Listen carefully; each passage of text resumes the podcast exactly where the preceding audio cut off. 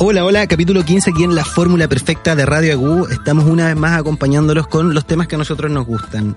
Primera infancia, bienestar eh, y acompañado de mi gran amiga y gestante, importante destacarlo, Cata. es importante porque ya... Porque ya vimos que el programa pasado apareciste como ejemplo muchas veces.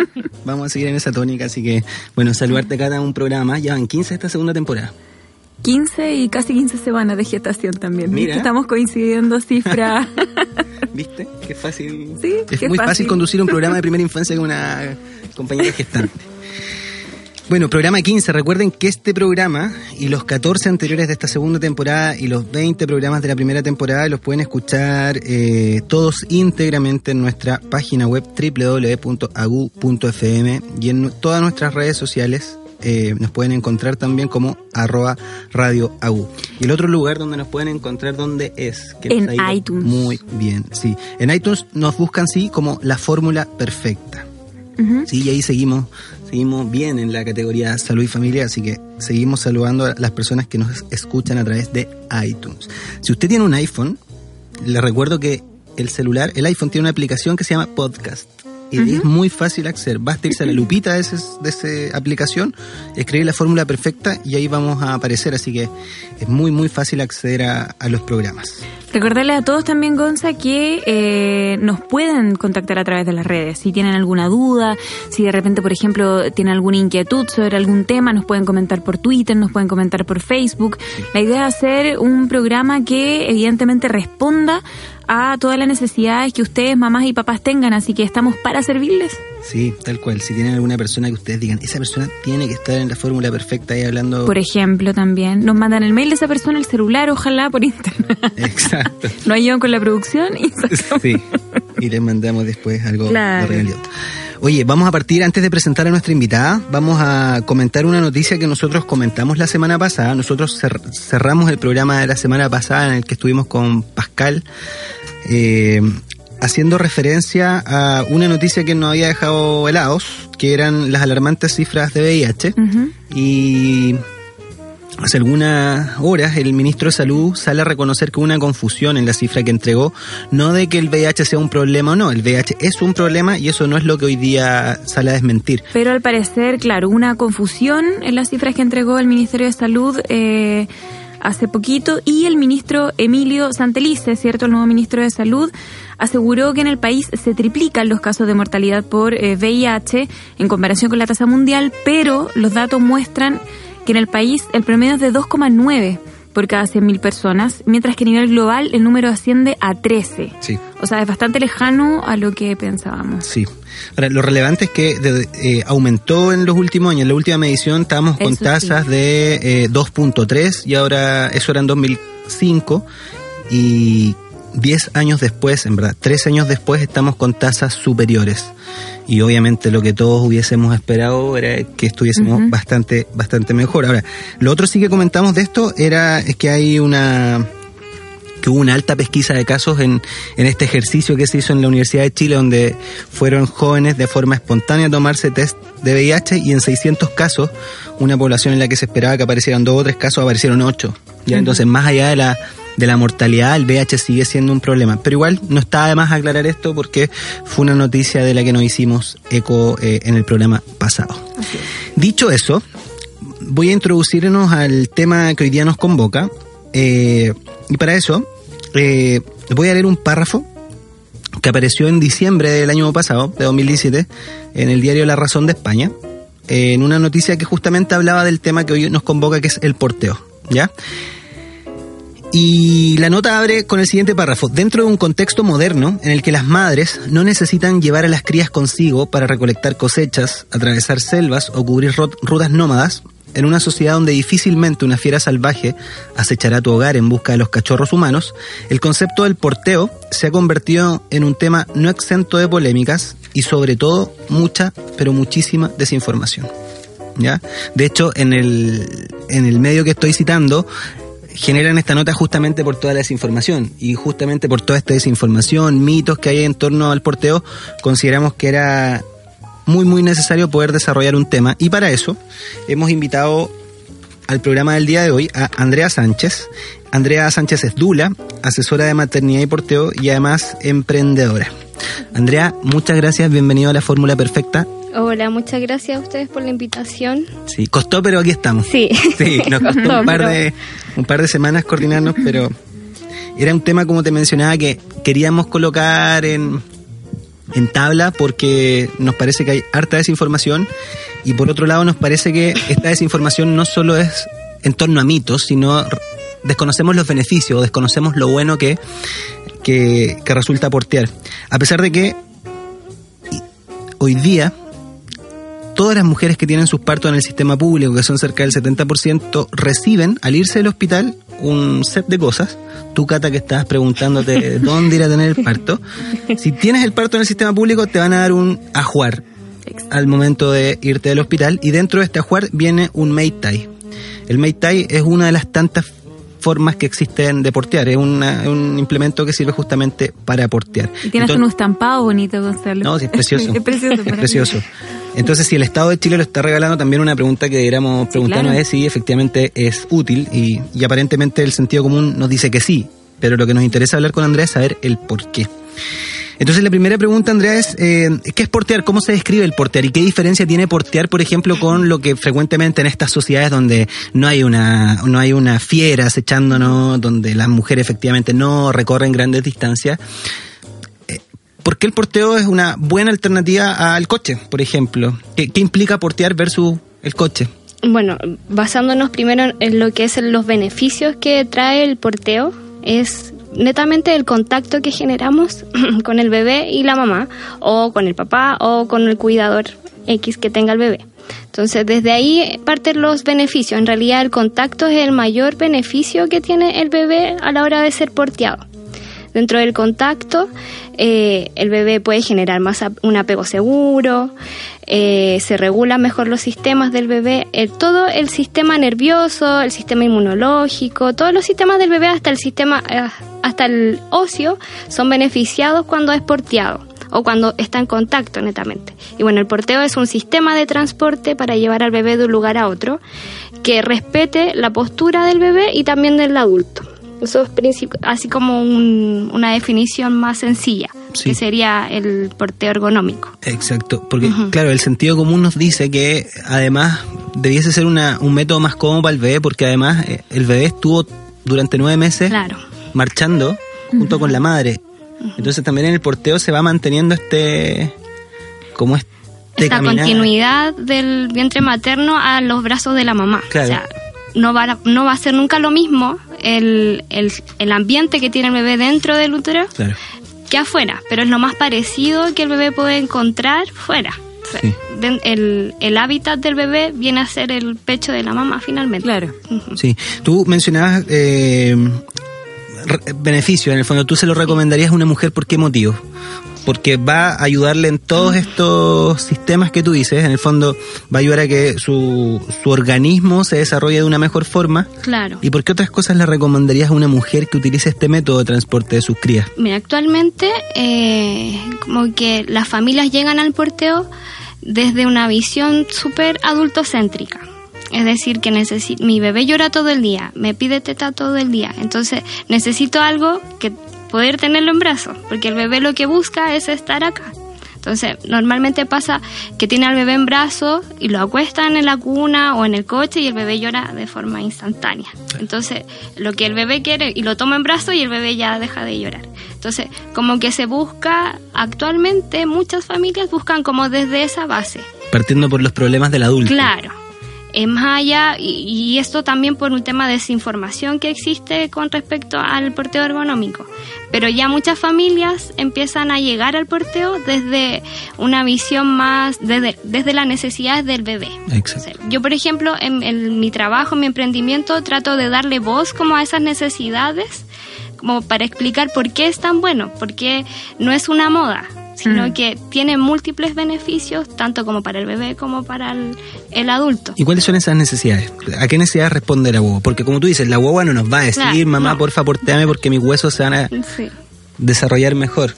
¿Cuál es la voz? El contacto principalmente viene a ser como una de las necesidades básicas de un recién nacido Y dentro del contacto también podemos ver la lactancia materna. Entonces, principalmente es como y la lactancia materna viene a ser también como una excusa perfecta para el bebé para tener contacto. O sea, el bebé no solamente eh, pide pecho para alimentarse, sino que también para estar en contacto constante con la mamá, mm. sobre todo un recién nacido que pide a cada rato pecho, eh, puede estar, no sé, una hora pegado en la, en la teta de la mamá y después va a pasar, no sé, 10 minutos y te va a pedir de nuevo. Y es también por el tema del contacto que tú hablabas, que el bebé viene gestándose nueve meses dentro del útero, bueno, algunas veces es menos, eh, pero el bebé sigue eh, queriendo ese contacto, o sea, estuvo en contacto nueve meses dentro del vientre de la mamá y fuera va a buscar lo mismo.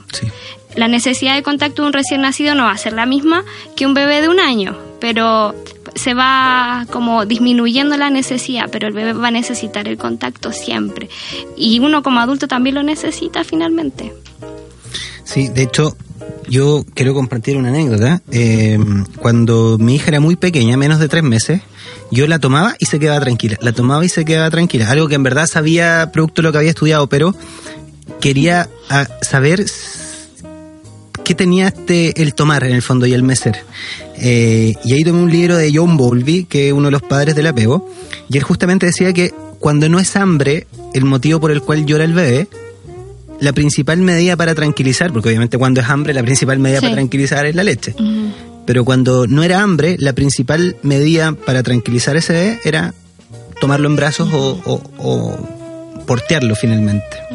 Eh, y era increíble, o sea, esto que tú decías, pues la guagua uno la dejaba en la, o, es lo que ves, la deja en la cuna y se ponía a llorar. Entonces, efectivamente, eh, es súper importante lo que menciona Andrea, de tratar de entender el porteo eh, y quizás todos los primeros cuidados de la primera infancia, en las, pensando en las necesidades del niño, no en lo cómodo que es para uno. Ahora, es cierto que aquí se conjugan hartas cosas, porque esto que tú mencionas, esta escena de la madre amamantando cada 10 minutos, una madre que lleva en el coche a su guagua, primero la guagua va a ir llorando, segundo va a tener que hacer toda una logística ahí para estacionarse en algún lugar, sacar el coche, poder poner el pecho.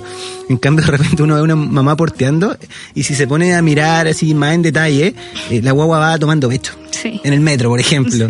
Porque queda muy cómoda. Además, le otorga privacidad a un momento que... Claro que, es íntimo eh, y bueno, un momento que lamentablemente ha sido un poco discriminado en algunos momentos acá. Mm. Que esa es otra cosa, que, habla de...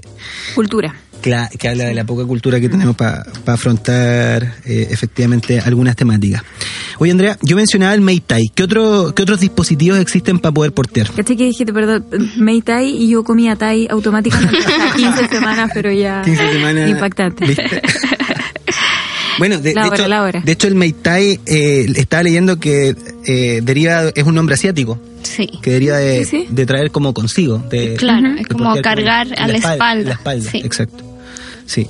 Además del Meitai, ¿el Meitai es lo único que existe para portear? Eh, no, es una alternativa que hay también dentro de lo que es los portabebés ergonómicos. Hay una gran variedad. Lo que normalmente podemos encontrar acá en el mercado nacional sería el fular, que es una tela larga eh, puede variar desde los 3 metros hasta los 6 metros de largo y también va a variar el material. Entonces depende de, mm, de lo que busque la familia, se va a adaptar finalmente a qué tipo de fular se van a, van a comprar. Después está la bandolera, que es un derivado también del fular, pero es la mitad de la tela eh, con dos argollas, así explicarlo así como muy básicamente, con dos argollas de aluminio que van cosidas a la tela y pasamos la tela entre medio de las anillas y podemos ajustar la tela para que el bebé quede bien pegadito. Está el Meitai. Y, el Meitai también tiene argollas, ¿o no? Eh, no, pero hay otros que sí tienen. Eh, es que hay mucha, muchos tipos. Pero ¿cuál es la diferencia dependiendo de la demanda? O sea, porque la, la demanda es portar nomás. Claro, o hay diferentes. Si quieres preguntar directamente, Andrea, ¿cuál me recomiendas tú que compres? no, te juro que no era personal. Es que, no sabía que había tanta variedad pues, y, que respondía a ciertas demandas. Entonces, pensaba que todas las variedades respondían a la misma. No, es una súper buena pregunta porque alguien que llega al porteo efectivamente va a tener esta duda. Oye, Andrea, ya, va a llegar a la tienda, va a decir, oye, eh, veo un Meitai, veo un fular, veo una bandolera y veo una mochila, además. Claro, nosotros, por ejemplo, en la tienda tenemos como toda la variedad para que la familia que llegue pueda elegir como lo que se adapta a lo que andan buscando. porque no todos los portabebés van a ser como para todas las familias. O sea, por ejemplo, para un recién nacido lo ideal sería un fular o una bandolera. Ya. Son como los portabebés que más se adaptan a la postura natural del bebé. Tú puedes tensar la tela, como es solamente tela, tú solamente tensas y esta tela se adapta al cuerpo del bebé, a la postura natural finalmente. Y además como una tela te entrega muchas Claro. de uso. Sí, tienes muchos nudos, puedes llevarlo adelante, a la cadera, a la espalda, la bandolera también. Esos dos son las opciones más adecuadas. Ahora, el Meitai, por ejemplo, el que regala el gobierno, también se, eh, sería posible usarlo desde recién nacido, pero no sería lo ideal con respecto al, al desarrollo del bebé. Escuchan, empieza a jugar. Sí. No, pero, hecho, o sea, un- es una excelente alternativa igual, perdón. sí. Claro. En un inicio entregaban bandoleras, ¿o no? Me parece Sí. que en un inicio entregaban bandoleras y después se cambiaron al, Sí, al Mate. al Meitai. Pero la bandolera que entregaban tampoco era como tan ergonómica. Perfecto. Claro, entonces por eso igual la sacaron y porque la- los usuarios en definitiva no utilizaban el, la O sea, fue una mejora. En el fondo el Claro, cambio, sí. el cambio sin duda que fue una Claro, mejora en el de hecho ahora lo cambiaron de nuevo y le agregaron más cosas. Pero sigue siendo el Mate Type para por Sí, también sigue siendo el Meitai. ¿Y las mochilas? Ya, y las mochilas lo ideal sería como el uso desde que el bebé se sienta solo ah, o desde los seis meses. Lo ideal cuando eh, escogemos un portabebé ergonómico es fijarnos en el desarrollo del niño, más que en la edad, el peso, la talla.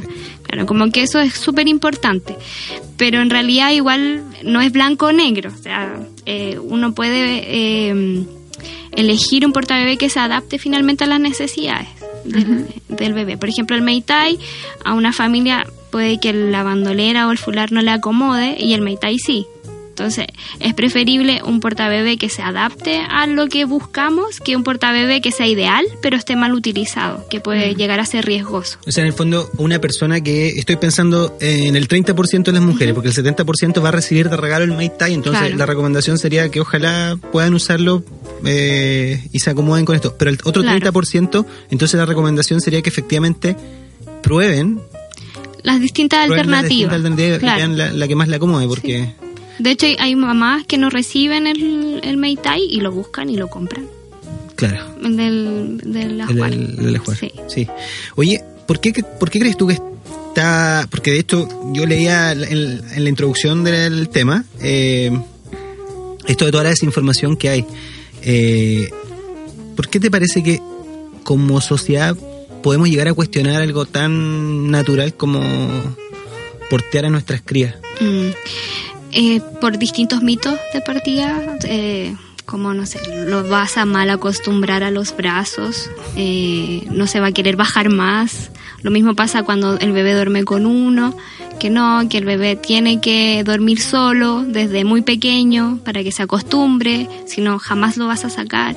Yo creo que pasa mucho en desinformación y también los distintos artefactos que existen en el mercado para facilitar, entre comillas, lo que es eh, la crianza, pero pensado desde otra lógica, no desde la necesidad del bebé, principalmente. Entonces, por ejemplo, las cunas, los coches, las sillitas con vibrador, con muchas cositas, con juguetes.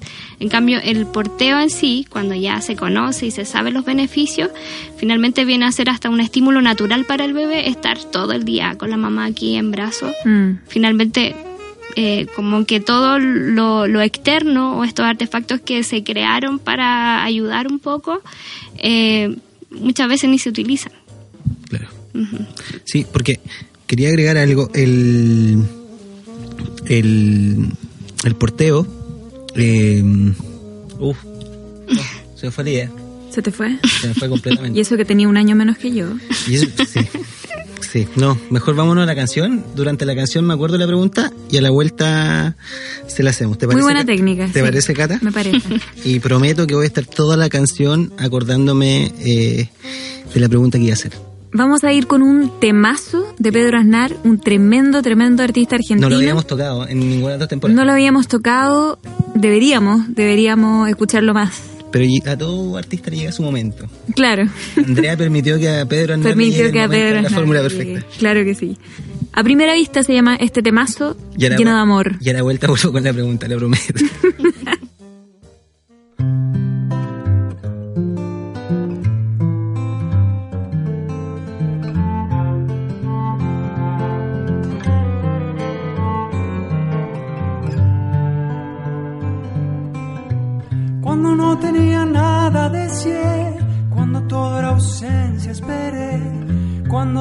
frío temblé, cuando tuve coraje llamé.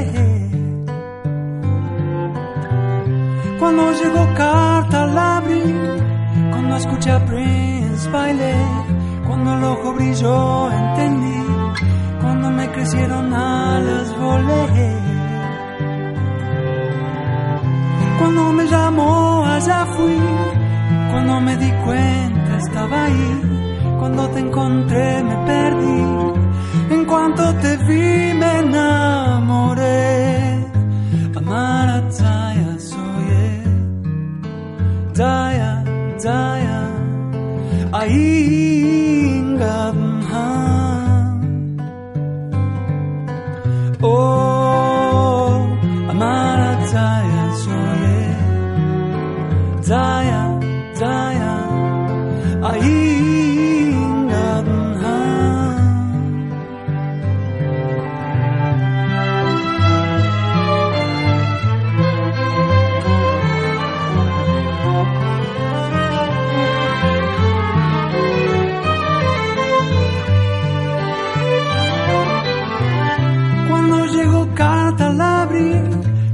ya salí que bailé, cuando el ojo brilló entendí, cuando me crecieron alas volé. Cuando me llamó allá fui, cuando me di cuenta estaba ahí, cuando te encontré me perdí, en cuanto te vi me enamoré.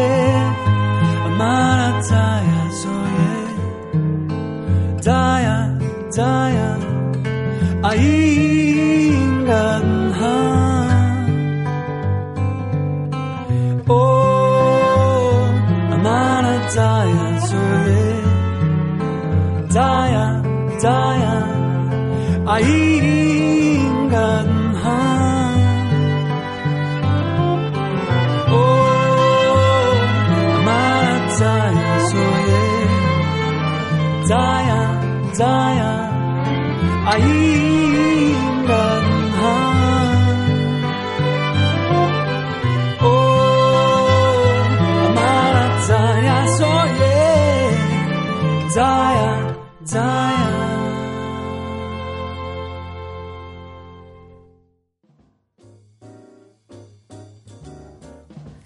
ahí pasaba Pedro Snar, eh, a primera vista, es una canción que eligió nuestra invitada el día de hoy, Andrea Sánchez, Dula, asesora de maternidad y porteo y emprendedora. Tienes una tienda, Andrea, que se llama Manzanita Bebé, podemos aprovechar Sí. también de, de ser el... ¿Dónde Eh, encontramos eso? estamos en Providencia, en el Dos Caracoles, Metro Los Leones, local 18B. Y ahí Muy vamos a encontrar todo esto que, Sí. de lo que hemos estado hablando. Sí. Línea 1. Línea uno, sí. Y yo debo confesarle a los auditores y auditoras que durante la canción de Pedro Snar estuve tratando de recordar la pregunta a Cata y no. No. Durante la conversación quizá te recuerdo no haber sido una pregunta muy fundamental respecto al tema porque si no, si no me acordaría. De hecho, la pregunta que tienes ahora para hacer a mí me interesa más porque la encuentro Sí, extraña, Sí. insólita. Y que, y que yo creo que es una duda bien frecuente de las personas que llegan a, por ejemplo, a comprar a la tienda. ¿Hasta qué edad usar? bueno, eh, nosotros tenemos hasta Un los dispositivo. 3, 4 años eh, portabebé ergonómico. Perfecto. Pero igual lo hacemos más grandes, ¿Ya? eh, para bebés más grandes, para niños más grandes. Sí, es que, es que la Cata leyó en una nota de prensa, que es la nota de prensa que leíamos justamente diario La Razón, que hablaban desde los 7, 8 años. O sea, a los 7, 8 años yo ya estaba mirando a mi compañerito de banco. Esto no Claro. es irrisorio. No. Bueno, yo normalmente las mochilas, eh, hago mochilas para bebés más grandes, para niños más grandes, pero normalmente eh, son cuando tienen necesidades especiales.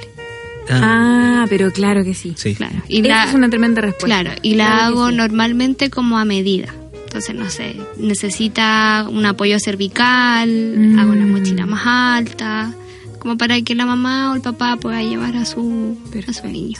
Perfecto. Oye, ya me acordé. Sí, de verdad, todos me miran acá en el estudio.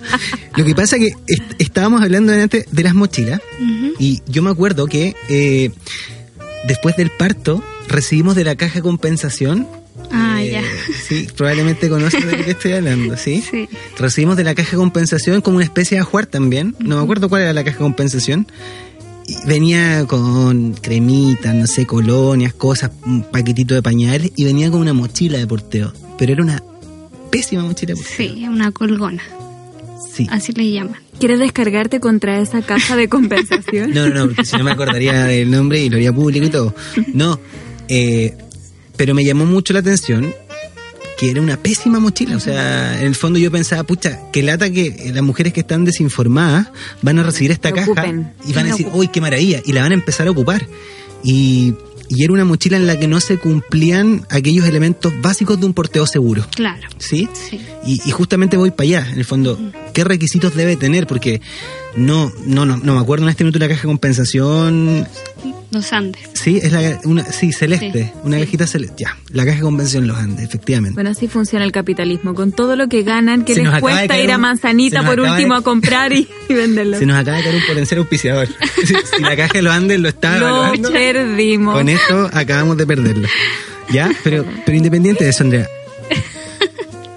Vamos al tema que, que era el relevante para la pregunta. Pero nos quedan muchas cajas de compensación. Sí, por ojo con la otra caja de compensación, Que no pueden, de hecho, regalar un buen ajuar Sí. gracias a nuestros consejos. Va- vamos a la duda entonces. ¿Qué, qué- qué es lo seguro? ¿Qué, qué requiere un porteo seguro para que cumpla ese, ese calificativo en el fondo? Para después describir qué era lo que no cumplía esta mochila. Ya, Porque me imagino que hay mujeres que también han recibido esta mochila y han quedado ahí como, ¿será buena? ¿Será mala? Bueno, de hecho la- esa mochila la dejaron de entregar después. ¿En serio? Ajá. Y varias mamás hicieron campaña para que y fueron a entregar firmas, para que dejaran de entregar. o sea, ese- actualmente viene la jugar sin mochila. Sin mochila, sí. Ah, bueno, es que bueno, yo creo que Sí. eso era lo que había que hacer. Si no iban a colocar algo mejor, eliminar la frentón. Sí, sí. Bueno, ¿qué diferencia hay principalmente entre una mochila colgona, que se le llama así como, y una, un portabebé ergonómico? De partida, el portabebé ergonómico va a respetar la postura natural del bebé, que es esta, que cuando tú lo alzas, sobre todo cuando son recién nacidos, el bebé eleva las rodillas sobre el nivel del potito. Sí. Entonces queda una especie de M entre las rodillas y el potito, así como para graficarlo. Ujú. Y la espalda queda en una sifosis total en una C. Entonces lo que hace el porteo ergonómico o porteo ergonómico respeta esa postura y la mantiene. ¿Ya? La colgona no. Lo que hace es como una especie de arnés o calzón que tiene la parte inferior, entonces solamente va a tomar la parte de, de los genitales del bebé. Entonces el bebé va a ir con las piernas estiradas cuando está cargado en estas mochilas. Colgando todo el rato. sí. Claro, entonces tampoco vamos a respetar la C y el bebé va a tratar de enderezar la columna, que eh, obviamente no, no es lo ideal, sobre todo cuando el bebé aún no se sienta. Eso es como, como gráficamente eh, la diferencia, es súper notorio. Uno ve la calle y se va a fijar al tiro, ah, va con las piernas estiradas, no va con las rodillas elevadas, no va con la, con la postura natural que tiene un bebé. Normalmente también este tipo de mochilas son rígidas, entonces le, le entrega un soporte rígido a la espalda y tampoco permite que esté en C la espalda.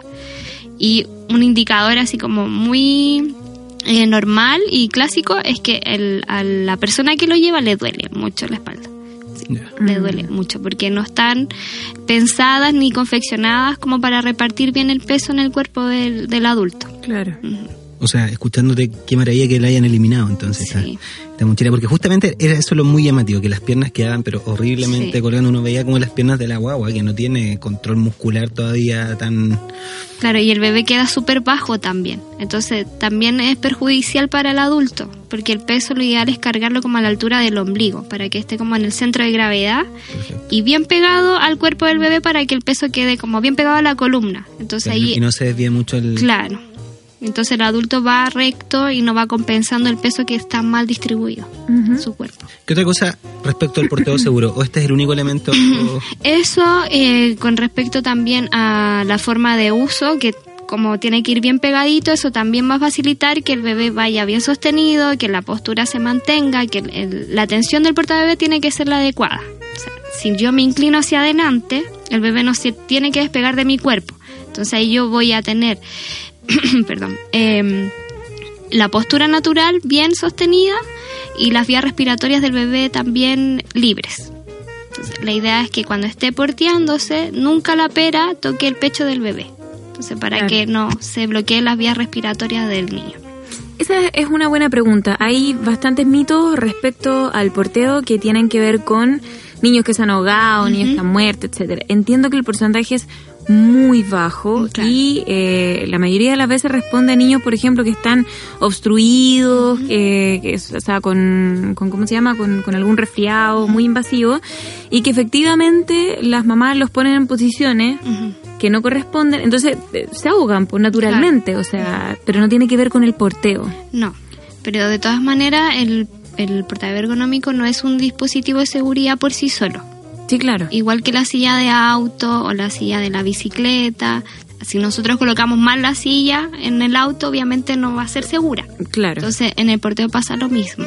pero justamente por esto es que es importante asesorarse mm, bien. Claro. O sea, si hay muchas dudas, si sientes que lo está, que no lo está haciendo de la forma más adecuada, hay asesoras de porteo que te van a asesorar y te enseñan a usarlo de forma correcta. Porque claro, si está mal tensado y el bebé tiene un problema respiratorio, es bajo peso, es prematuro, claro, y lo usamos de forma inadecuada, hay un riesgo, se puede correr un riesgo. Claro, poco frecuente, pero, pero existe. En el fondo, lo importante es, eh, como estamos conversando, usar las técnicas para el porteo seguro. Y otra cosa frecuente que a mí me duele un poquito eh, también verlo porque me coloca en el conflicto de qué hago al final, como que lo veo simplemente y me hago el loco o me acerco y hago el reforzamiento para modificar la, la, conducta o la postura que es llevarlos mirando hacia adelante. y lo he visto muy frecuentemente, más que en las mujeres que portean, en los hombres que portean. Eh, que esto de llevar la huevo mirando hacia el frente. Eso es algo que no se recomienda, ¿no? O sea, lo ideal es no hacerlo, porque normalmente son bebés pequeños cuando los llevan mirando hacia afuera y cuando al bebé le gusta esa postura es porque uno se la mostró también. Entonces normalmente cuando están entre los dos, tres meses, el bebé como que llora y si tú lo colocas hacia adelante, como que se calma al tiro.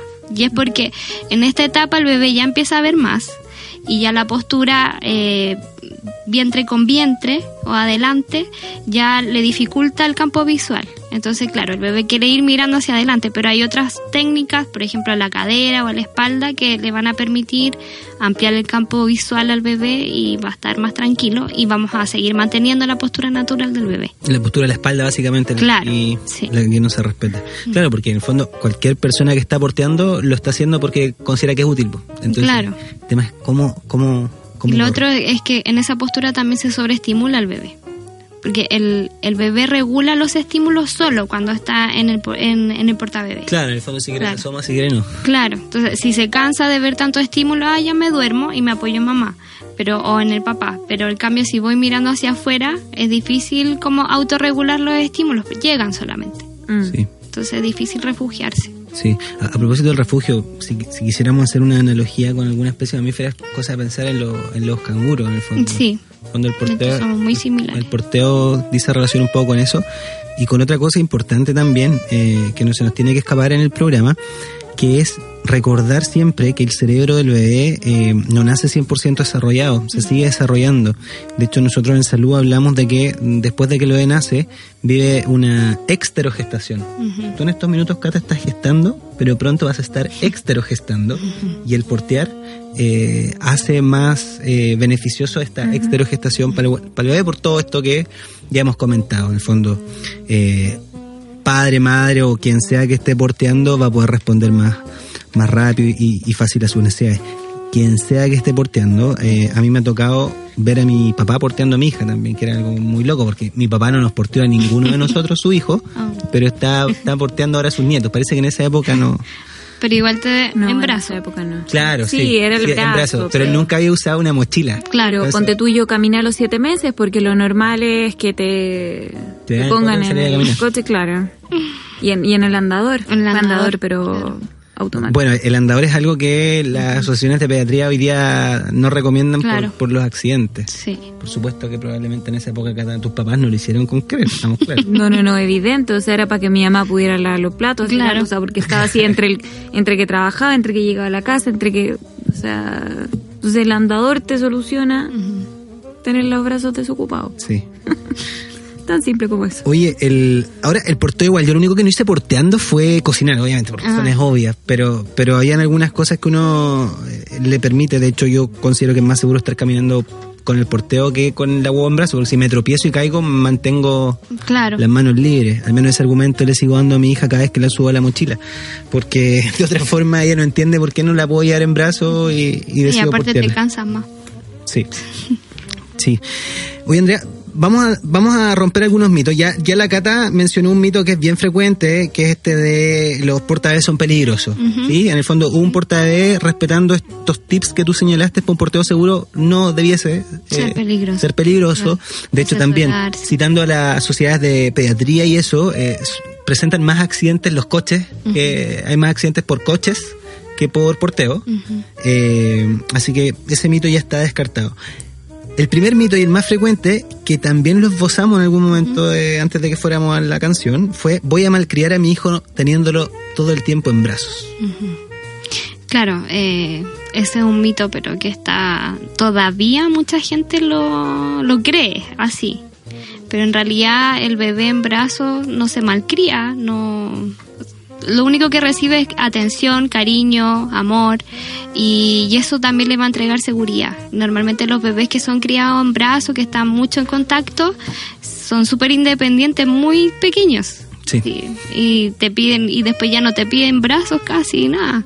Yo me acuerdo mi hija cuando aprendió que la, la más grande aprendió a caminar al año ya no sé pues, andaba andaba en un círculo por ejemplo de maternidad y ella allá pero a 10 metros de mí Explorando. explorando así súper segura me miraba de repente y, y seguía lo de ella Sí, el bebé cuando está más en contacto se siente más tranquilo, eh, se siente más seguro. Yo creo que eso es eh, vital, es súper importante y no solamente en esa etapa, sino que en la etapa adulta también. Sí. Una, un adulto que fue criado con mucho amor, con mucho contacto, es una persona súper segura de sí misma. Mm. Él siente que el mundo en sí no es, no es inseguro. Sí, es verdad, ¿eh? es verdad. Algo complicado a lo que se puede enfrentar a alguien cuando se le presenta, por ejemplo, un fular, 6 metros de tela.